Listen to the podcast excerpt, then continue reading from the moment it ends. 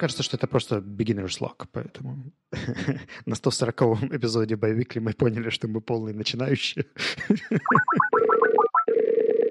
Как в целом твоя неделя? Don't ask. Too late. Ну, я не могу поверить, что она уже прошла. Что с момента нашего... Я даже больше недели. Мы же записывали во вторник. Я не могу поверить, что уже четверг. Следующий четверг. Что уже следующая неделя закончилась. It's like crazy.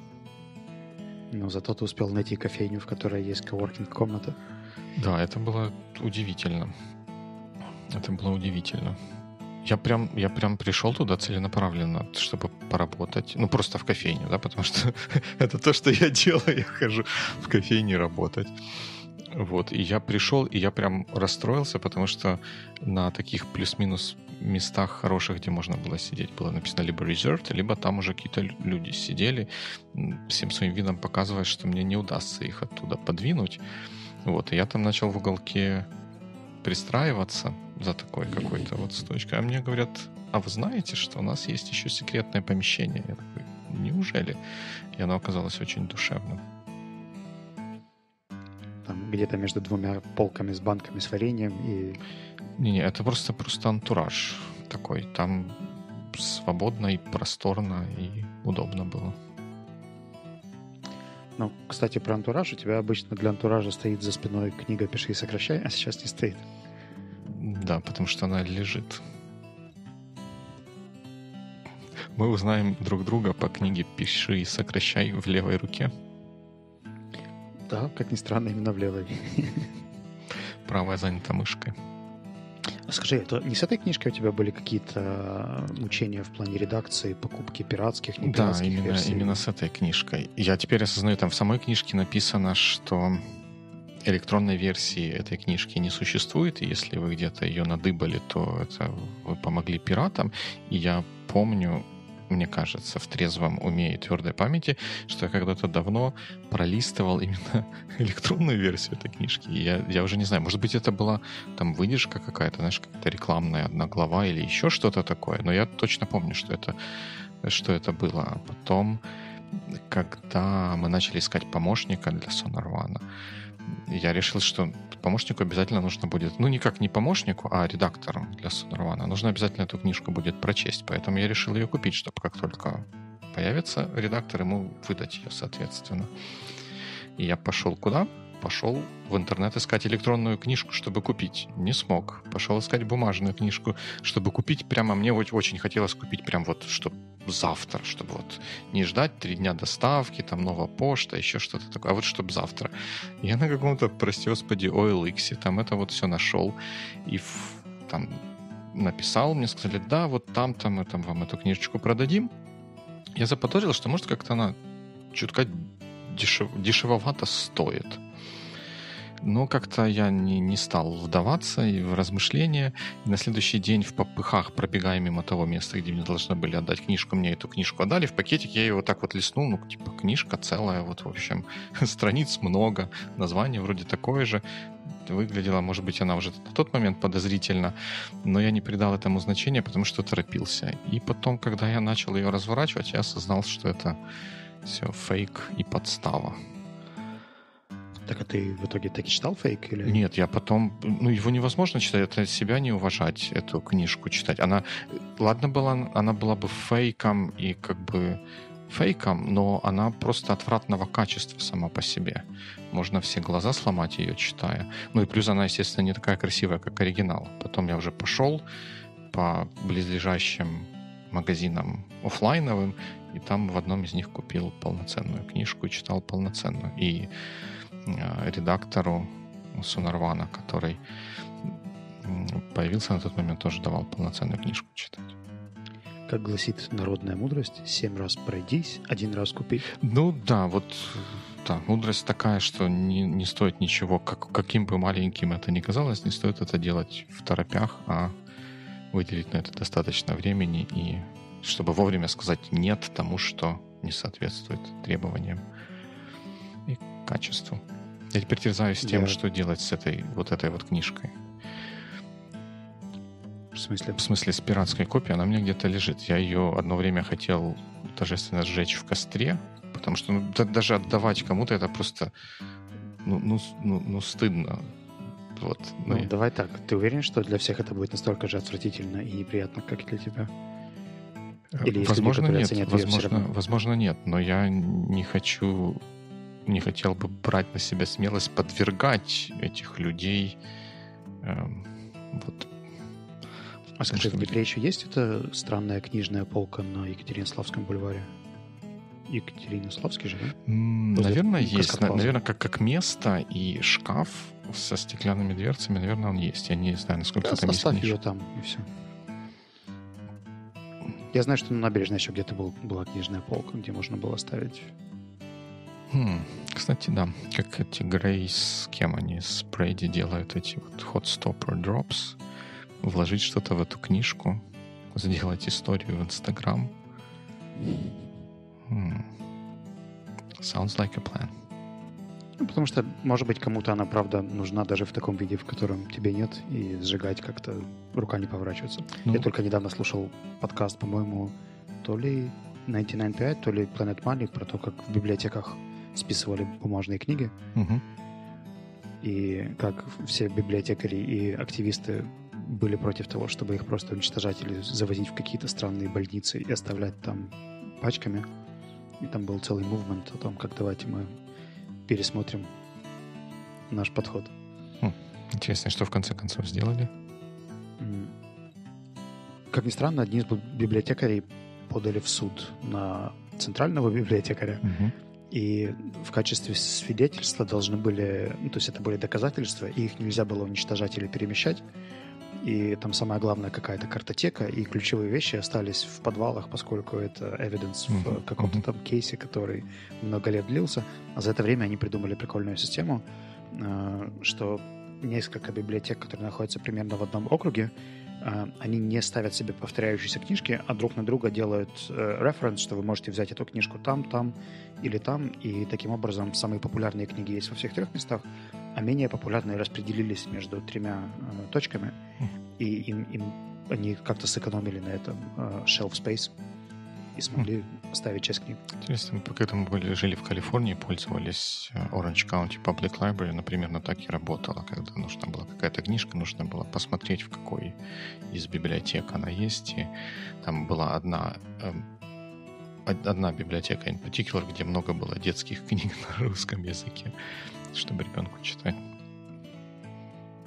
Я думаю, что там даже какая-то есть логика в плане того, где у них больше спрос, куда за ними приезжают, где их спрашивают. Да, артифициальный интеллект, наверное, за этим следит.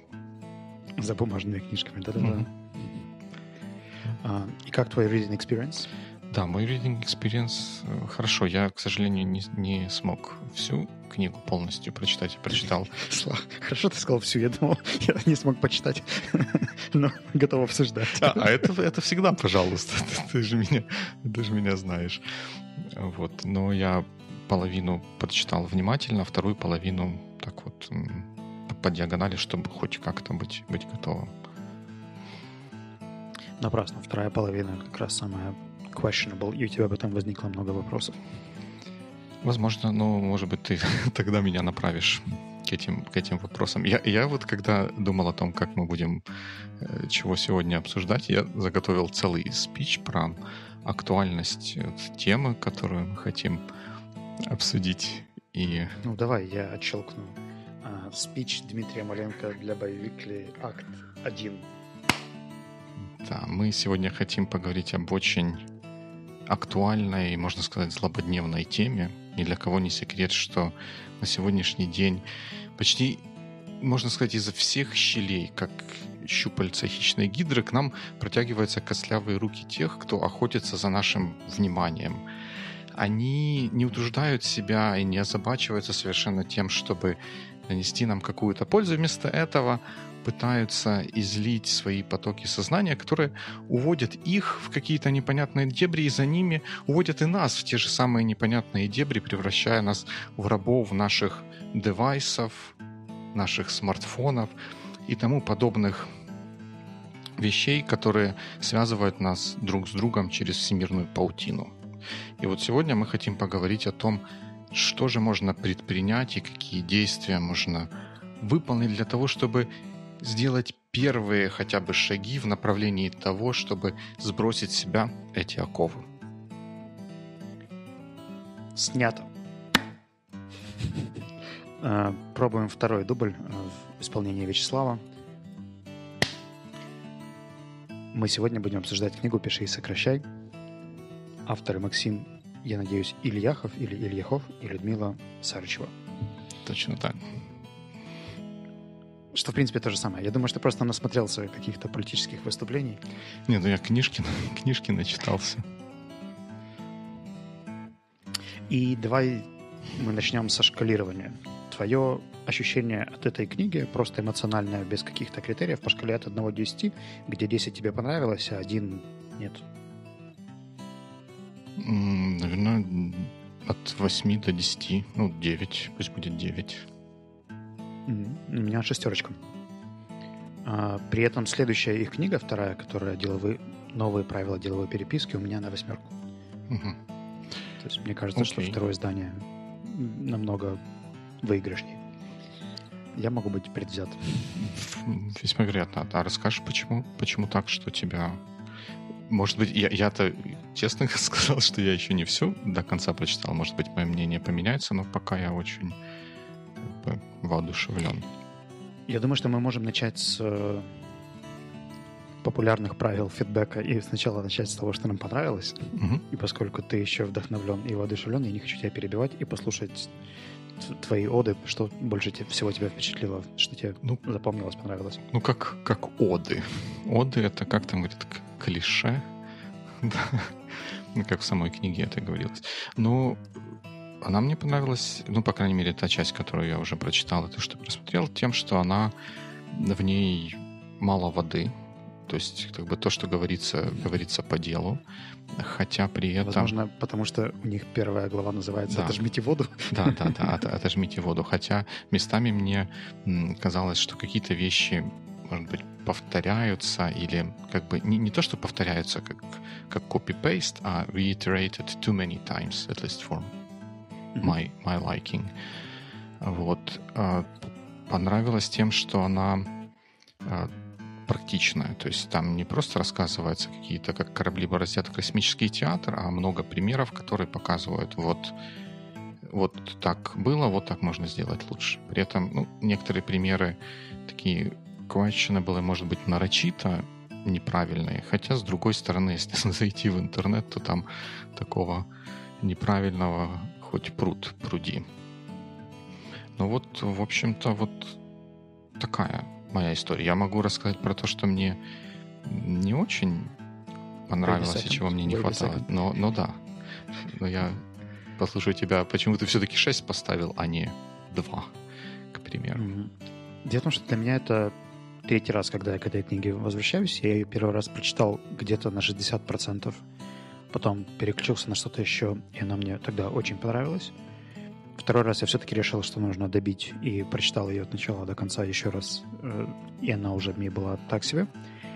И вот сейчас, когда я третий раз ее пролистывал, я честно скажу, что ее не читал полностью, uh-huh. потому что, мне кажется, три раза это too much для такого рода книги. Это все-таки не философский трактат.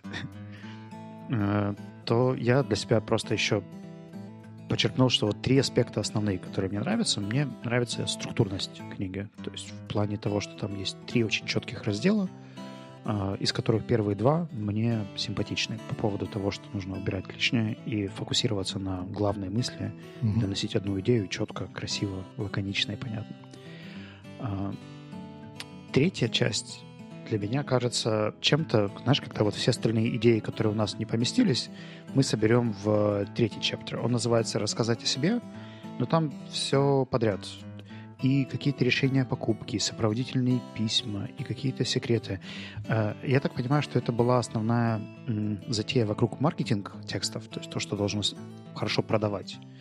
Но к продающим текстам, возможно, у меня лично другое отношение, поэтому третий чаптер мне как-то совершенно не зашел. И вот если я на первых двух главах себе делал какие-то записи, заметки на полях и так далее, то третий я так уже читал со скептической улыбкой из серии «Ну, хорошо, что там дальше?»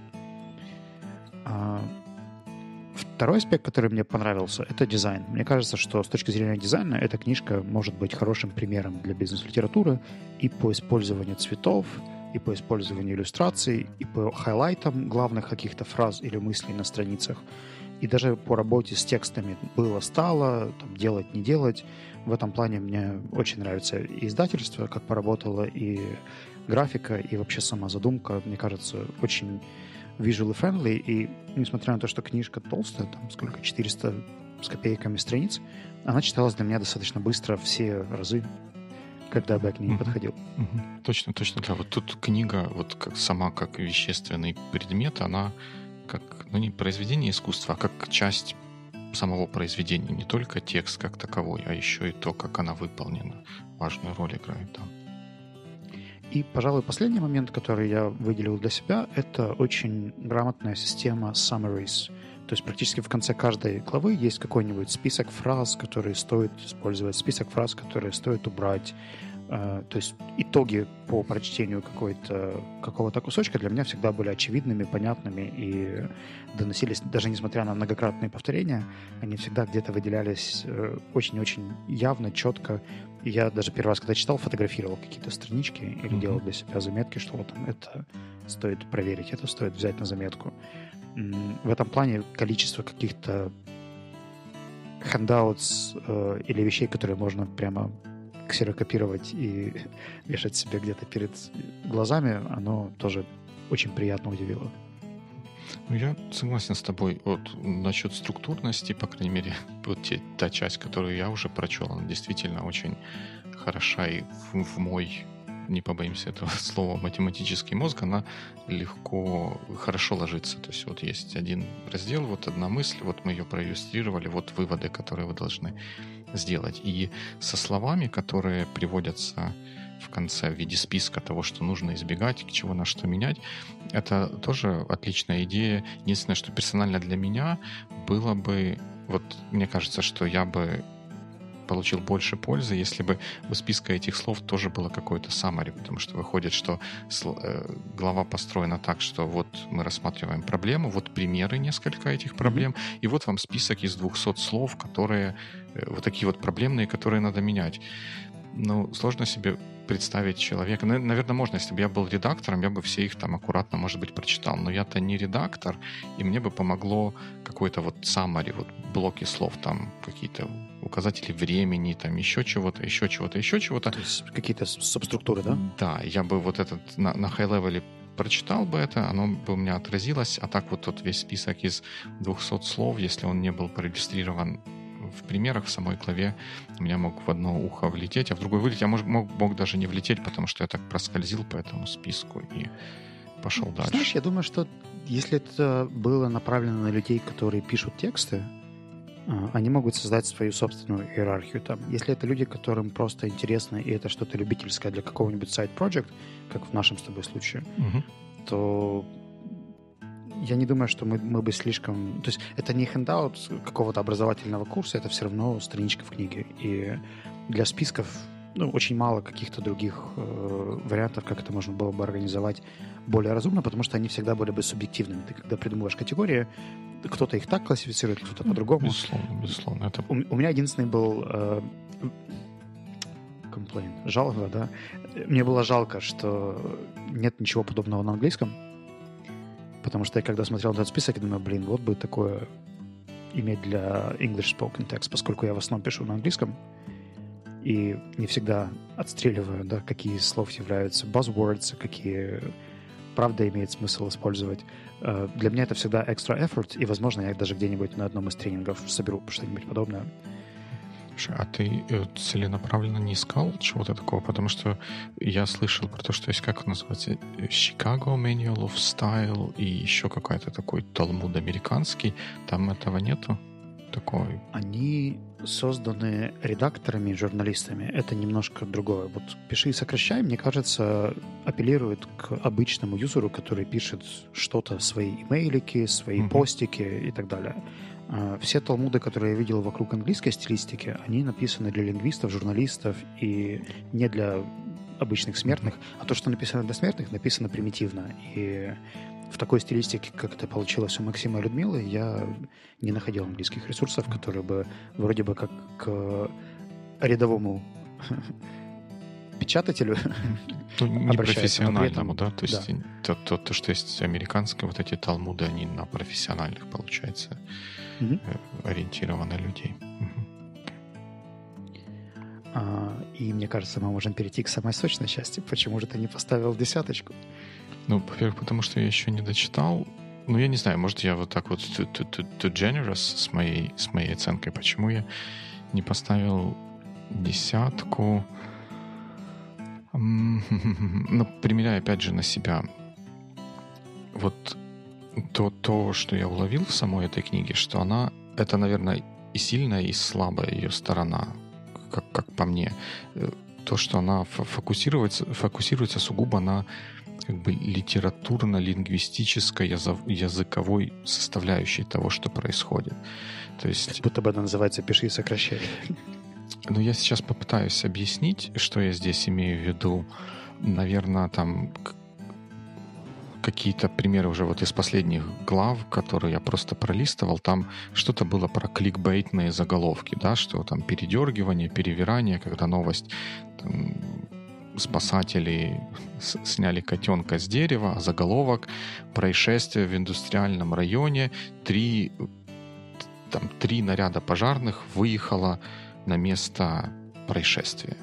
Mm-hmm. То есть вот такие вот кликбейтные заголовки. То есть они просто говорят, что кликбейтные такие заголовки, передергивание, преувеличение — это плохо, а вот мне бы там в, такой, в, таких, в таких моментах еще было бы интересно обсудить или подумать, а откуда вообще эти кликбейтные заголовки берутся? Ведь это плохо то, что они такие, это плохо не только по, по каким-то лингвистическим причинам, а еще есть по какие-то стоящие за этим рассуждения или обстоятельства, которые приводят к тому, что такие заголовки появляются и возможно, усугубляет то, насколько они плохие и то, как они влияют на поведение людей. Что вот какого-то такого вот обсуждения за текстом, за простой лингвистикой его не было, и мне этого местами не хватало. Но с другой стороны, то, что оно остается на одном уровне такого вот, вот просто вот, вот есть текст, вот мы на него смотрим, вот мы его осуждаем, обсуждаем, э, это, наверное, наверное, хорошо, потому что оно позволяет держать читателя на каком-то вот понятном уровне абстракции. Я со своей стороны добавлю, что момент с осуждениями мне не понравился. Потому что для меня мне кажется, что он противоречит одному из э, постулатов книги, который говорит, что убирайте субъективные свои какие-то мнения и пишите более объективно словами, которые можно проверить. Я даже на одной из страничек остановился, это 297 страничка, я тебе прочитаю конкретное предложение. Если помнишь, э, одной из мыслей было у авторов то, что стоит убирать слова из серии «красивый», «умный», mm-hmm. и использовать что-то более объективное. А дальше идет комментарий к одному из заголовков – но если вы заявляете их в статье, не разочаруйте читателя. Пусть фотографий будет много, а инфографика действительно будет инфографикой, а не двумя убогими человечками на цветном фоне. А, ну да. И у меня был так диссонанс, да, потому что вы в предыдущей главе писали о том, что если вы даже критикуете, критикуете по делу, то есть, что такое убогий человечек на цветном фоне, да? То есть, почему он убогий? Это не субъективный или окрас, с которым мы боролись в предыдущей главе? И очень часто, когда авторы не соглашались с каким-то текстом или критиковали какой-то из э, пассажей, которые были прописаны, э, это меня немножко выбивало. То есть, э, вроде бы вы говорите о том, что нужно быть очень объективным, а с другой стороны вы указываете свои субъективные мысли по поводу этих текстов, вместо того, то есть вы, по сути, не следуете своему же постулату. Mm-hmm. И вот здесь у меня постоянно был такой внутренний диссонанс. Я вроде бы согласен с посылом, а с другой стороны, гайс, вы же авторы, почему? Ну да. Ну, наверное, это иллюстрация того, что даже лучшие из нас, если так можно сказать, когда понимают, как, как делать правильно, иногда все-таки там лень, не побоимся этого слова, перебарывает, и мы скатываемся в то, что вот проще назвать это убогими человечками, чем более длинно объяснять, почему это плохо. Поддаемся такому соблазну. Ну, вроде бы книга на 400 страниц, она предполагает, что можно длинно что-то объяснять. А, здесь у меня дилемма, потому что если это делалось сознательно, чтобы просто заинтриговать или вовлечь людей, которым нравится такая стилистика, это, возможно, могло бы быть оправдано.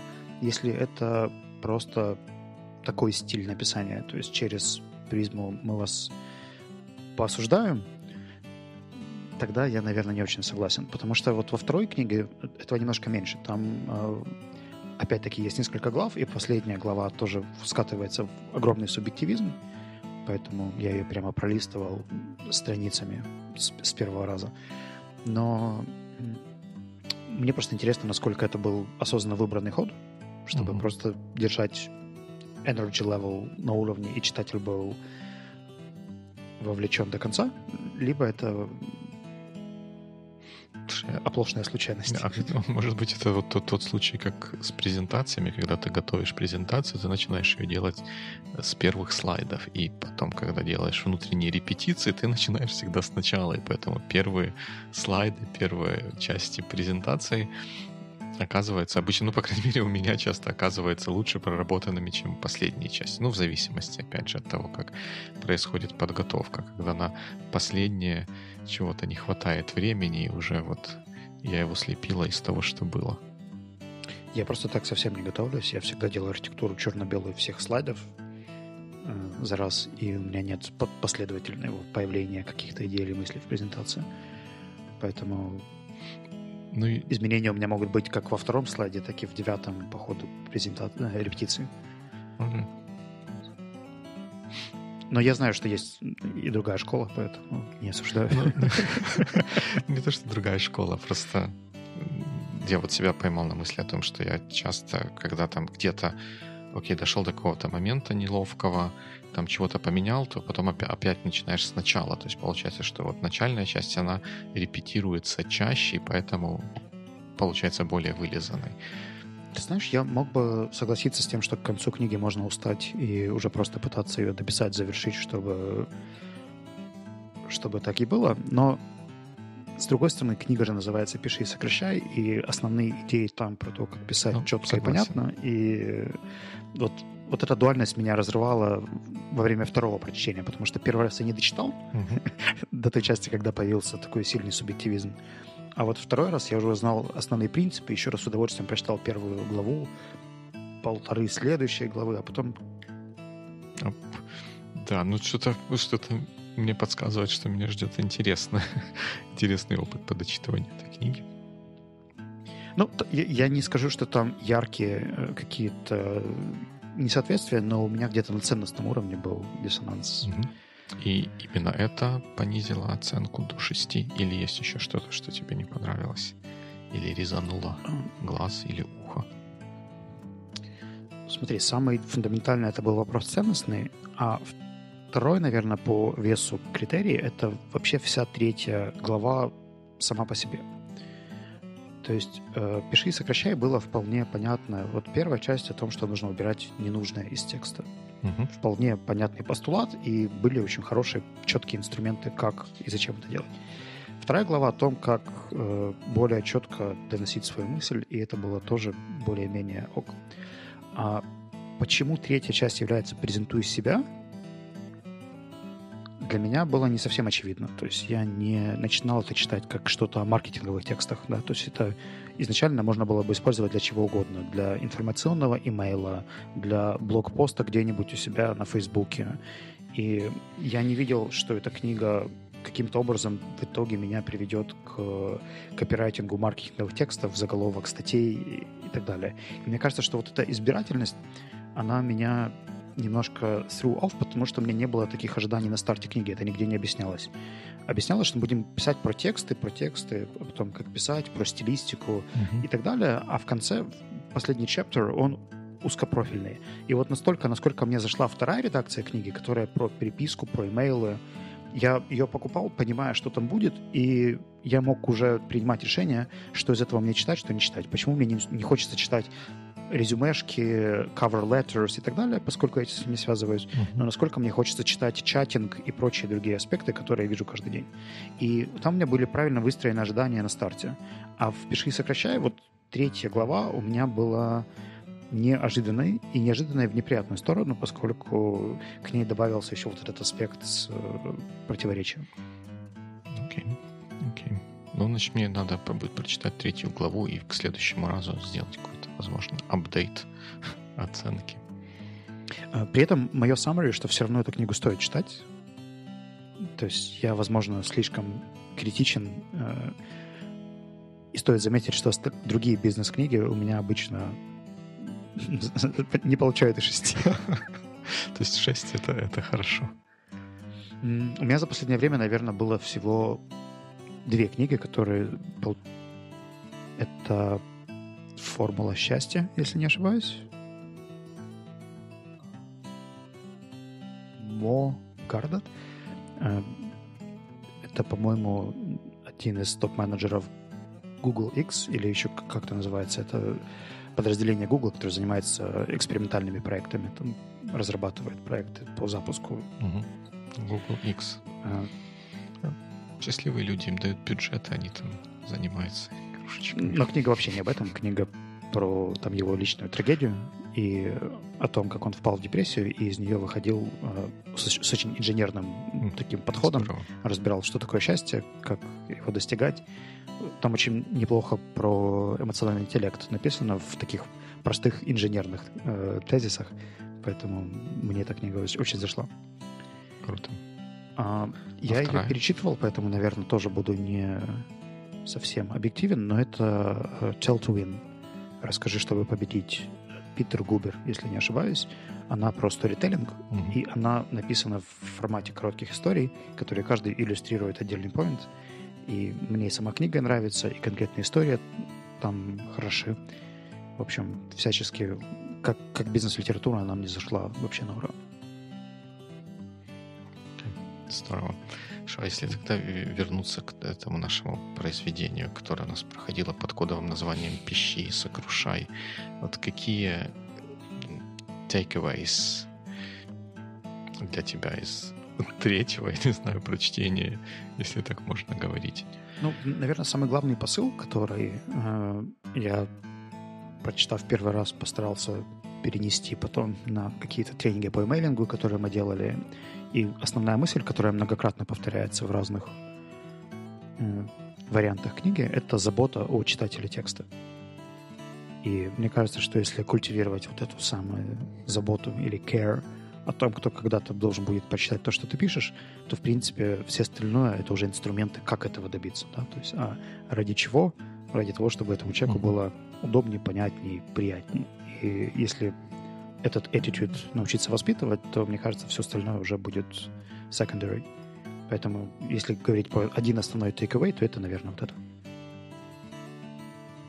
Хм, это любопытный момент, потому что я тоже вот эту историю с заботой о читателе для себя отметил. И там, если помнишь, я когда-то рассказывал про то, что я участвовал в курсе, который называется Writing for Action. И основной посыл и цель этого курса была научить э, людей писать так, вот тоже писать разные моменты, письма, вот статьи, страницы рекламные и не только рекламные, чтобы пробудить в людях э, в конце концов желание выполнить вот тот, тот action, который который нужен автору того, что это пишет.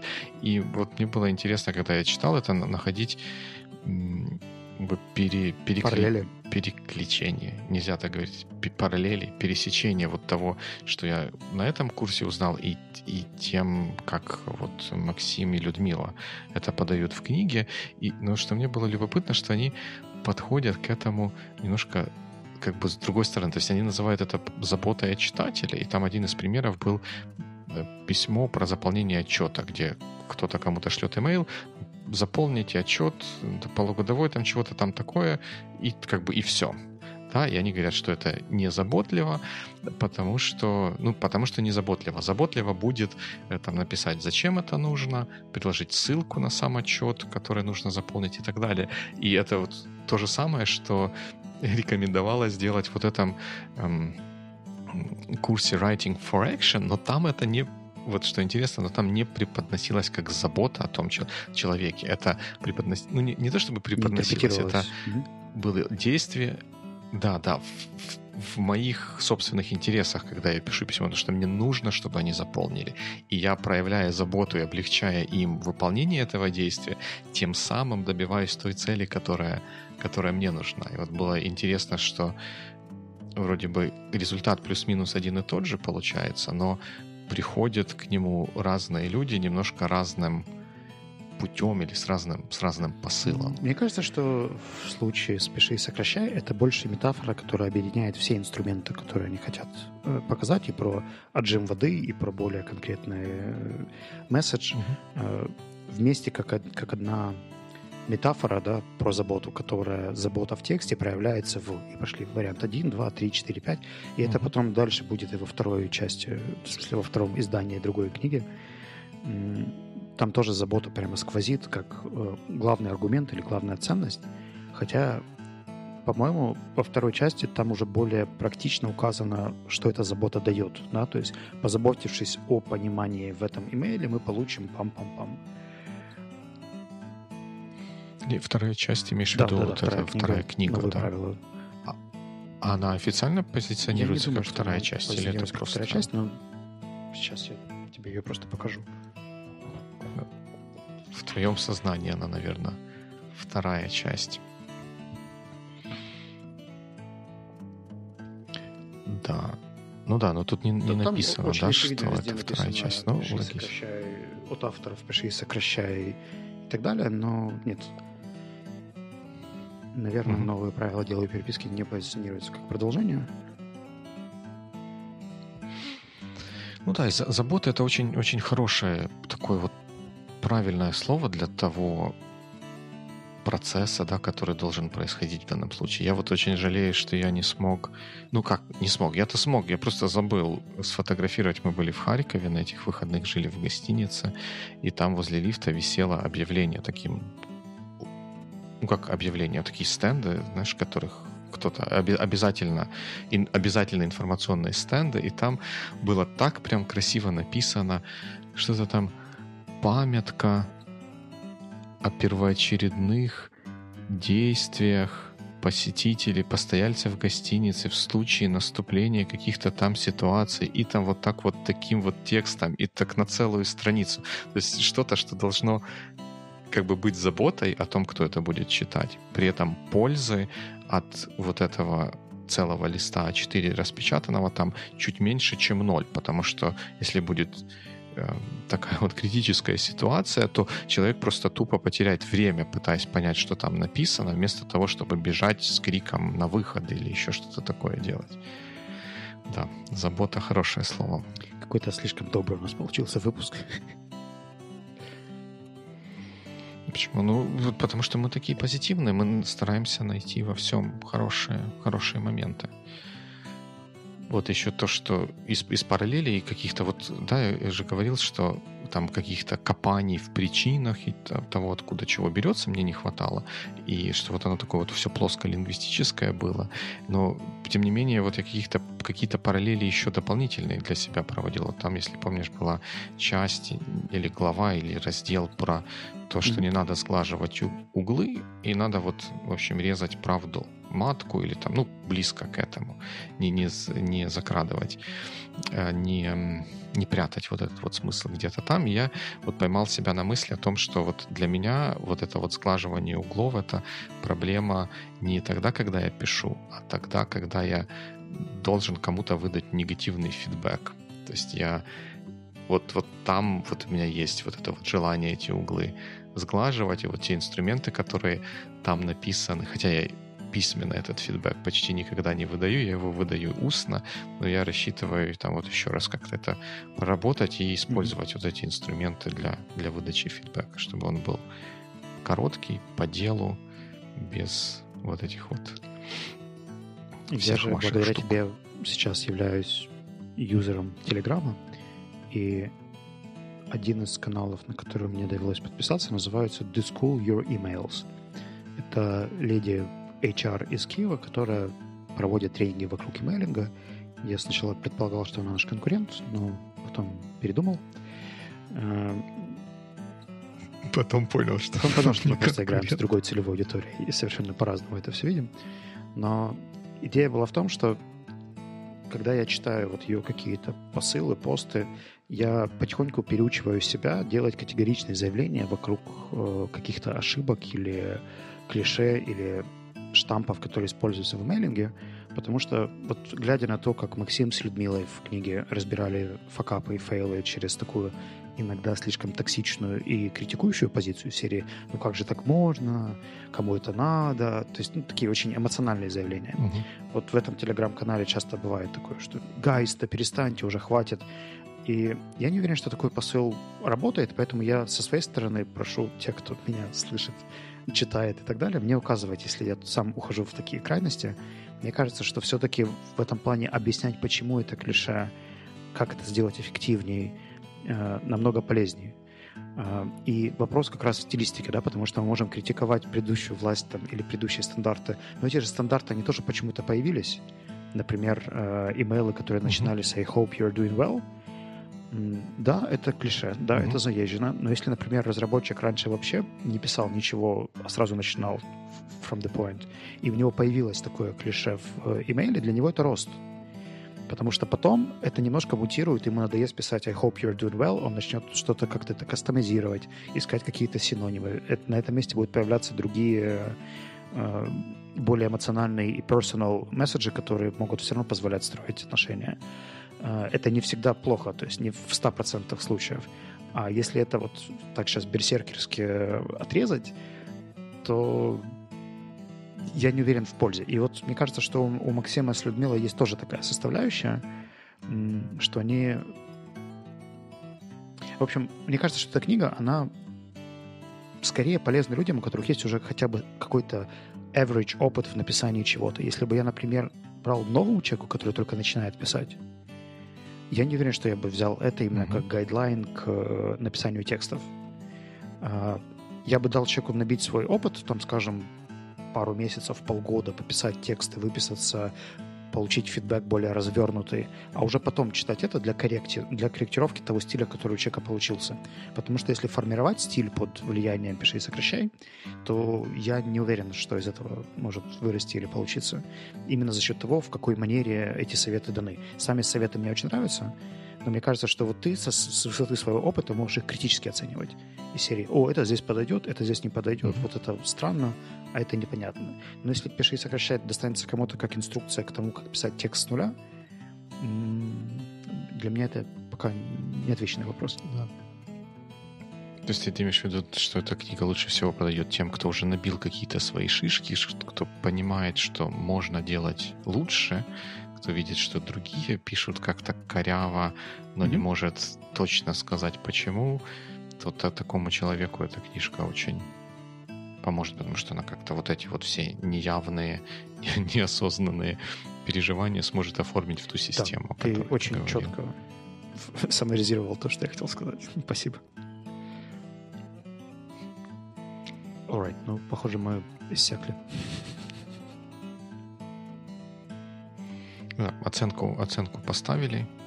Моя пока что завышенная девятка и твоя прагматичная шестерка. Вообще это странно, мы обычно в, в обратных ролях.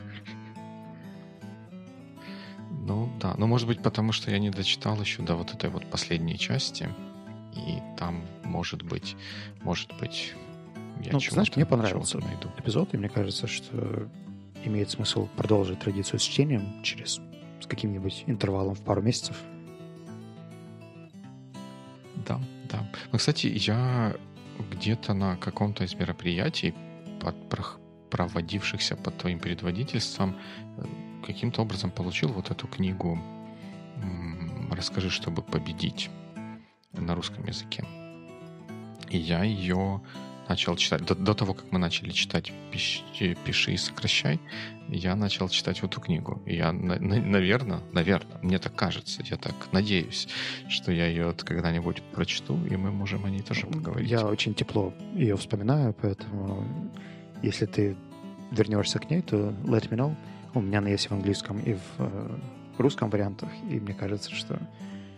Ну, она, конечно, немножко профильная, да, именно про сторителлинг в бизнесе. Я не уверен, насколько mm-hmm. она будет полезна широкому кругу общественности, но как пример бизнес-литературы, мне кажется, это там, там есть что разобрать именно в плане структуры книги и того, как она написана. Она вот в этом плане у меня стоит наряду с «Пиши и сокращай» по подаче. Поэтому maybe. Why not? Вот, если есть книги, которые прошли мимо нас, об этом можно написать в боевик чатике. Либо... Да, расскажи. У тебя есть три книги, вернее, да, у тебя же три книги, да? Или нет? Или две книги? Вот ты назвал а, «Формула счастья», «Расскажи, чтобы победить», которые вот прям тебе запали в душу, пиши, сокращай. Я думаю, что я наверное, вот не новые входят. правила деловой переписки добавлю третьим. Вторая, да. вторая книжка. Вот, вот три книжки. Я не знаю, смогу ли я так вот сходу три книги такие придумать. Но если кто-то сможет, напишите, да, в чатике. Ну, я думаю, что здесь нужно интересно. правильно задавать критерии, да, потому что нам интересны бизнес-книги сейчас в этом конкретном случае. Потому что если бы меня спросили про художественные книги, мой список был бы немножко... Ну, или вообще про книги в целом. А, и про, наверное, качественные бизнес-книги, потому что есть всякая классика из серии Друкеров, Кови, но ну да, который как бы дефолтовый джентльменский набор, это, наверное, не То есть мы, мы ищем не фундаментальные хотя... какие-то труды, которые каждый должен знать для общего развития, а именно книги, которые как книги представляют из себя очень интересную какой-то продукт, да, или идею, которую вот получилось заверстать в твердый переплет. Ну да, и использовать потом на практике. Не просто прочитать, повосхищаться, ой, какой слог, а прочитать таки да, и хоть что-то из этого Так что вариант А, Baby Ключат, вариант Б, сайт sonar.one, дискас под этим выпуском тоже ждет комментариев. Да, ну это на правах, на правах ведущего можно сказать, что если вдруг кто-то среди наших слушателей внезапно ищет какую-то работу, связанную с писательством, как на русском, так и на общем языке, который, как мы знаем, английский, let me know. I have something for you. Uh, насколько я знаю, с Димой можно связаться через Facebook, либо по телефону, который мы в эфире никогда не назовем. Да. Не, ну, да, можно найти, как, как со мной связаться через Facebook или какие-то через чатик тот же, через, через сайт dimarenko.org.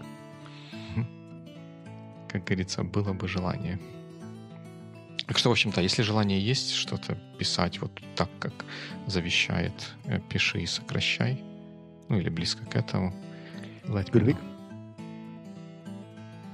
Good week.